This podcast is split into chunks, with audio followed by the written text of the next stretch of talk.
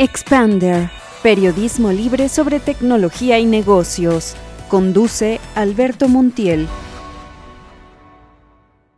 Bienvenidos a una emisión más de nuestro podcast de Expander. Eh, soy Alberto Montiel y el día de hoy me encuentro con Sebastián Aguiluz. Él es CEO de Entreprenop y cofundador también de esta empresa. Eh, bienvenido, Sebastián. Muchas gracias. Encantado de estar por aquí, Alberto. Muy bien, pues eh, me gustaría que eh, comenzar, por favor, eh, si nos compartes, ¿qué es lo que hace Entreprenop? Sí, claro. Mira, básicamente Entreprenop es una plataforma multidisciplinaria de contenido y experiencias que fomentan el emprendimiento y la innovación. nacimos en 2018 con esta idea de crear eventos accesibles económicamente para las personas, para que aprendan de estos temas de emprendimiento e innovación, porque suele haber dos extremos, o, eran, o los eventos eran totalmente gratis, y soy un fiel creyente que lo que es gratis no se valora, y dos, eh, eh, a un precio excesivamente caro, al punto que nada más muy poca gente podía ir, ¿no? Y lo que decíamos mi cofundadora Berenice y yo es que pues no puedes fomentar la innovación si dejas el 95% de la gente fuera de la mesa, ¿no? Entonces, así nace, viene una pandemia, la pandemia no fue el momento más divertido para, para ser un organizador de eventos, eh, eso nos hace evolucionar a un programa multidisciplinario donde hacemos viajes internacionales con visitas empresariales a los lugares más innovadores del mundo, donde este, tenemos nuestro programa de Entrepreneur Academy para nuevos emprendedores que quieren aprender de todos los, a lidiar con todos los problemas que vienen con este mundo. Eh, nuestro podcast que nos escuchan en 45 países y que sale tres veces a la semana. Y eh, pues también evolucionamos a que ya no solo hacemos nuestros eventos abiertos al público, sino que también empresas nos contratan para producir podcasts, para producir eventos, etc. Y pues ya, a grandes rasgos eso es entre Excelente. Y bueno, pues el tema de la innovación y del emprendimiento, eh, pues ha ido ya insertándose cada vez más en, el lenguaje común. Eh, más personas ya saben de qué va la innovación, saben que es necesaria. Ya incluso las empresas, bueno, pues han desarrollado direcciones de innovación, ya hay áreas específicas en los organigramas para atender esta eh, necesidad ya se empieza a ver así. ¿Ustedes cómo ven? Eh, ¿Cuál es su perspectiva acerca de, la innovación y del emprendimiento? ¿Cuál es su rol en la sociedad hoy en día? Pues mira, em, son, dos palabras que como tú dices van muy de la mano y las han estado metiendo juntas. Yo creo que, pero creo que los roles son diferentes. en el caso de la innovación, yo, yo creo bastante en la innovación, innovación real, innovación que no, no, llego al punto de que tiene que ser disruptivo, ¿no? Pero sí de buscar el fundamento de encontrar una mejor forma de hacer las cosas. Pues creo que es como todo, es el proceso para que la sociedad siga evolucionando em, en todas las industrias. Por el lado del emprendimiento, creo que también es como innovación una palabra que se ha adoptado demasiado al punto que ha perdido un poquito el, el, el trasfondo y que la gente cree que todo el mundo tiene que ser emprendedor o que nada más vas a ser una persona exitosa si eres emprendedor. Y pues no, yo soy un fiel creyente que no todo el mundo debe de ser un emprendedor, pero que todo el mundo debería de tener la opción de serlo si ellos quisieran, ¿no? Y por eso hacemos esta parte de dejarlo accesible.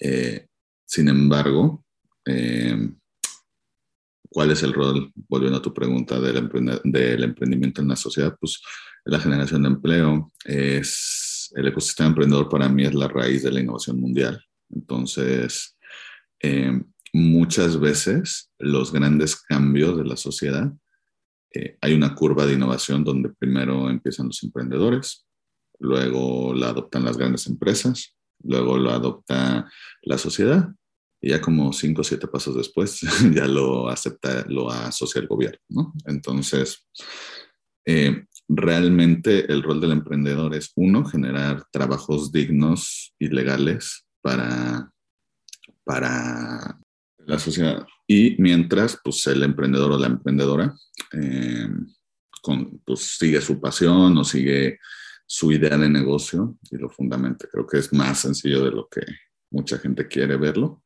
en, en cuanto a el rol que es, más que, de nuevo, ahora se ha romantizado demasiado.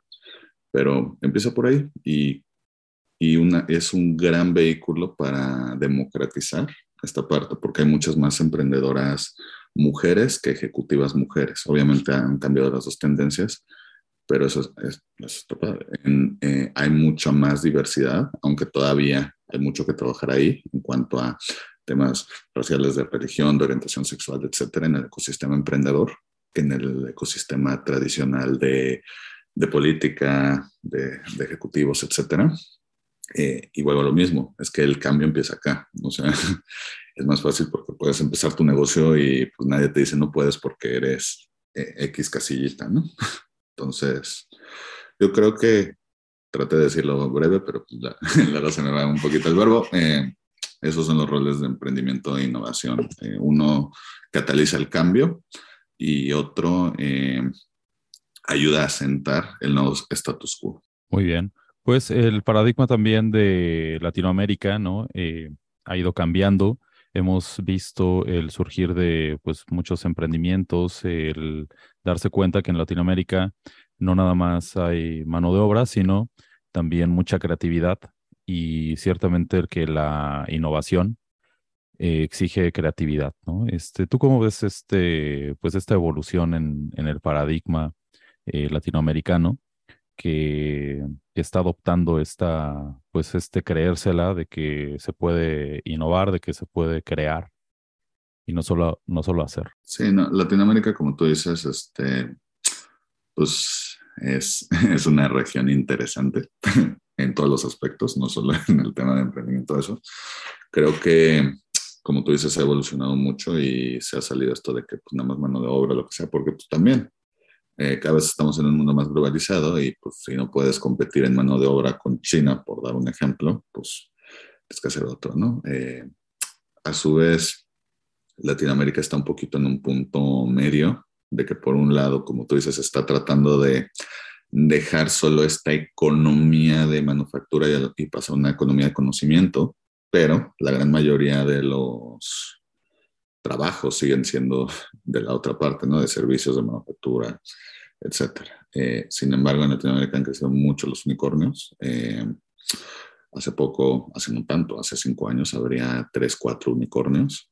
Eh, en 2020, pues, sin ir más lejos, en México no había, a principios de año, no había un solo unicornio. Y al menos cuando estamos grabando esto, hay, dependiendo a quién le preguntes, hay entre 9 y 12 unicornios. Para mí hay 9, pero, pero es eso, ¿no? O sea, ya, ya superamos a Brasil como, la, como el país con más unicornios de Latinoamérica. Y pues de no, no solo es México, es Chile que está creciendo mucho, es Colombia que está creciendo mucho, es Brasil que está creciendo mucho, eh, y bueno, entre otros, pero que también se dan cuenta de que a lo mejor no necesitan necesariamente el, el mercado estadounidense, que durante muchos años se consideraba como el clave, o el europeo, o el que sea. Y ahora se dan cuenta, por ejemplo, Rappi, Rappi le fue muy bien en Colombia, pero cuando realmente explotó fue cuando entró al mercado mexicano. Entonces, o sea, cada vez más eh, nos estamos dando cuenta que podemos y los emprendedores por naturaleza son resolver problemas, ¿no? Entonces, eh, pues la verdad, mientras más grande el problema, más o mientras más problemas hay, más posibilidades hay para el emprendimiento, para el, él o la emprendedora detrás. Y y pues hay pocas zonas en el mundo con más problemas que América Latina, ¿no? Entonces ahora sí que hay mucho de donde cubrir y también la misma desigualdad, que ojalá no existiera, pero la misma desigualdad genera posibilidades interesantes para todos los emprendedores, porque, ok, sí, la economía está muy mal en este momento, hay una crisis mundial, tenemos una economía que se basa en gran parte en el petróleo y hay una crisis de petróleo a nivel mundial. Sí es cierto, pero por otro lado, eh, pues somos, de nuevo, volviendo a México, somos un país de 120 millones de habitantes, donde hay todos los niveles socioeconómicos, desde el extremada pobreza hasta, hasta el extremadamente rico, ¿no? Entonces, eso también significa que cada vez más hay posibilidades para que tú puedas empezar tu negocio y que probablemente encuentres suficiente mercado objetivo. Ya, de nuevo, eso no te garantizan las cosas porque pues tienes, pues hay muchos más factores, ¿no? Pero, de nuevo, creo que va para acá, creo que va para la parte de que Latinoamérica le está apostando por una digitalización. Primero fue forzada por la pandemia, pero pues ahora ya nos dimos cuenta de varias cosas que, que nos facilitan. Eh, y de nuevo, el catalista del cambio. Llegó la digitalización por la pandemia y eso está haciendo que dos años después el gobierno empiece a ver si cambia la jornada laboral, si, si, este, si te deben de incluir más cosas en tu, en tu salario, porque pues ahora tú que eres quien consume eso, eh, de que realmente no afectó lo otro. O sea, entonces tú necesitas como, como emprendedor darte cuenta que, que hay muchos problemas, pero en vez de verlos como problemas, que hay muchas soluciones que no se han encontrado. Y, y de nuevo, eh, estamos en un mundo todo global y a lo mejor tu idea pues es muy costoso llevarla a Estados Unidos, pero a lo mejor puedes voltear a otro país de Latinoamérica y ponerla ahí, o, este, o expanderla ahí, o lo que sea, y yo, creo que es suficiente. Entonces es un momento interesante. Muy bien.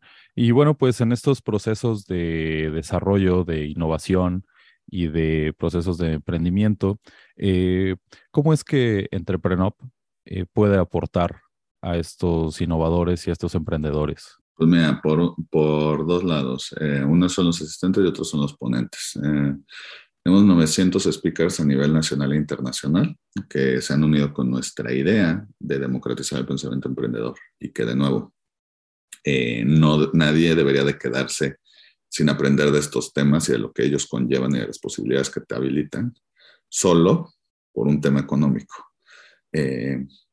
lo cual también a su vez es un ecosistema más más unido, más colaborador, más todo. Me gusta como nos dice uno de nuestros mentores, que somos esa cosa rara en la mitad del ecosistema emprendedor que los junta a todos.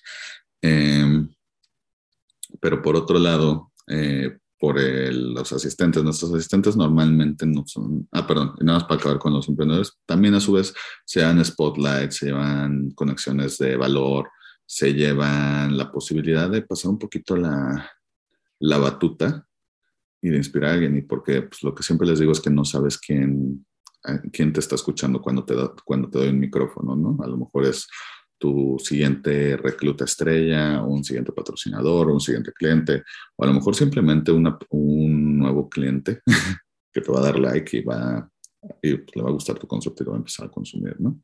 Esas son las posibilidades. Y para los, este, para los asistentes, nuestros asistentes son principalmente personas que quieren aprender de emprendimiento e innovación, pero no se han animado a emprender de momento, ¿no? Seguramente si están, eh, digamos que si fueran a echarse un clavado, están en la tabla de si me lanzo no me lanzo.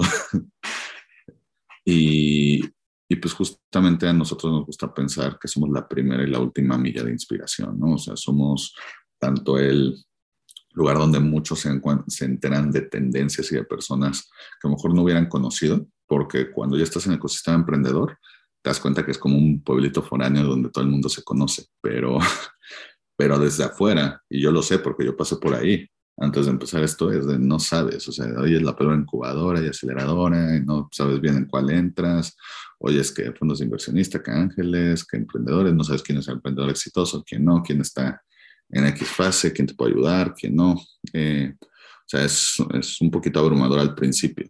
Entonces, eh, a, a, mí me ha tocado muchos de nuestros asistentes que dicen que están enamorados de lo que hace un, un emprendedor y que quieren poner un negocio similar o adaptar esa idea a otra cosa, de nuevo, con este mismo eh, camino de innovación y, y, que me, y que me han dicho, es que yo ni siquiera sabía, olvida de la persona o de su empresa, yo ni siquiera sabía que esto existía, o sea, esta tendencia económica o lo que sea.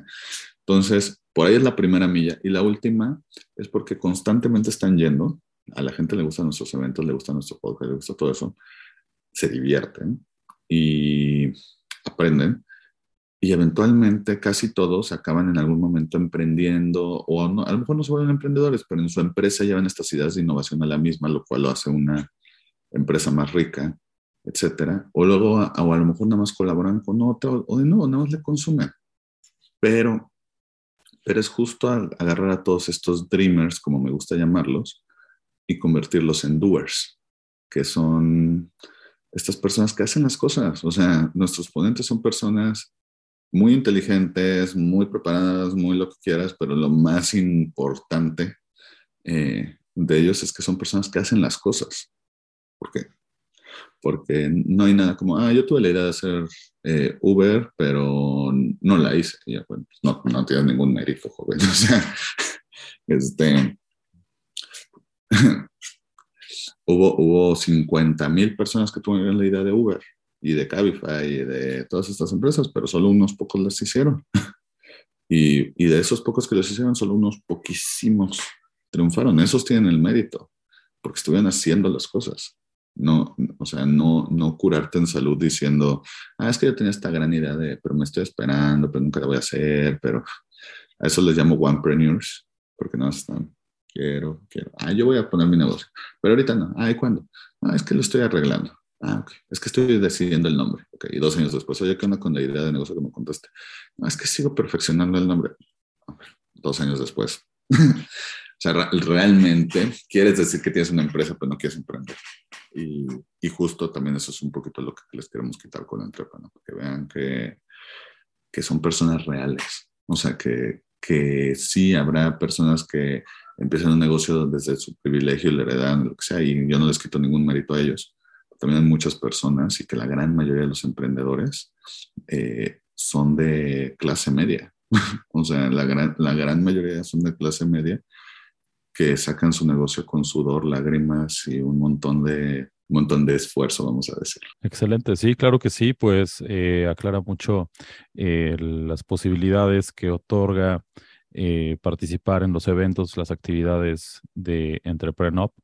Y bueno, pues para ir cerrando, me gustaría eh, que nos compartieras los datos de contacto para todas las personas que estén interesadas en eh, acercarse, tal vez eh, emprendedores exitosos que quieran participar como ponentes o gente que quiera emprender y que escuche esta propuesta pues atractiva, ¿no? Sobre todo por esta visión que, que, nos compartes, ¿no? De hacer accesible eh, el beneficio de, todo este emprendimiento, de todas estas ideas, ¿no? ¿Cuáles son los datos de contacto? Claro que sí. Eh, pues mira, para lo que necesiten, eh, yo a todo el mundo que me lo pida le echo la mano con todo el gusto del mundo.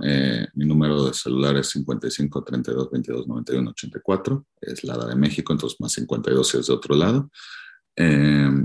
Y mi correo es sebastián arroba entreprenop.mx, se escribe entreprenup, no odio decirlo así, pero pues, para, que, sepan cómo se escriben. Eh, y nos encuentran en todas las redes sociales, bueno, no en todas las redes sociales, nos encuentran en Facebook, Instagram, eh, Spotify y YouTube. En Spotify y en YouTube está nuestro podcast. Eh, en, vamos, justamente acabamos de abrir TikTok, aunque apenas vamos a empezar a subir contenido ahí. Y en LinkedIn todos como Entrepreneur.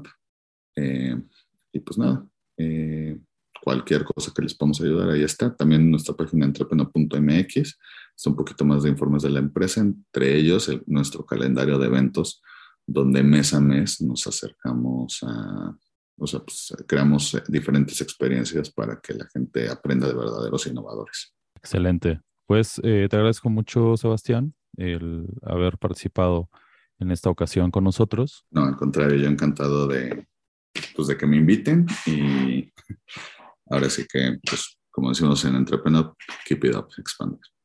Muchas gracias. Y eh, a quienes nos escuchan también eh, les agradecemos su atención. Les recordamos visitar expander.media, donde podrán acceder a videos, entrevistas, podcasts, artículos y eh, muchos contenidos referentes al mundo de empresarial, el mundo empresarial, de los negocios y de la tecnología. Soy Alberto Montiel. Muchas gracias. Síguenos en nuestras redes sociales y consulta todos nuestros contenidos en www.expander.media.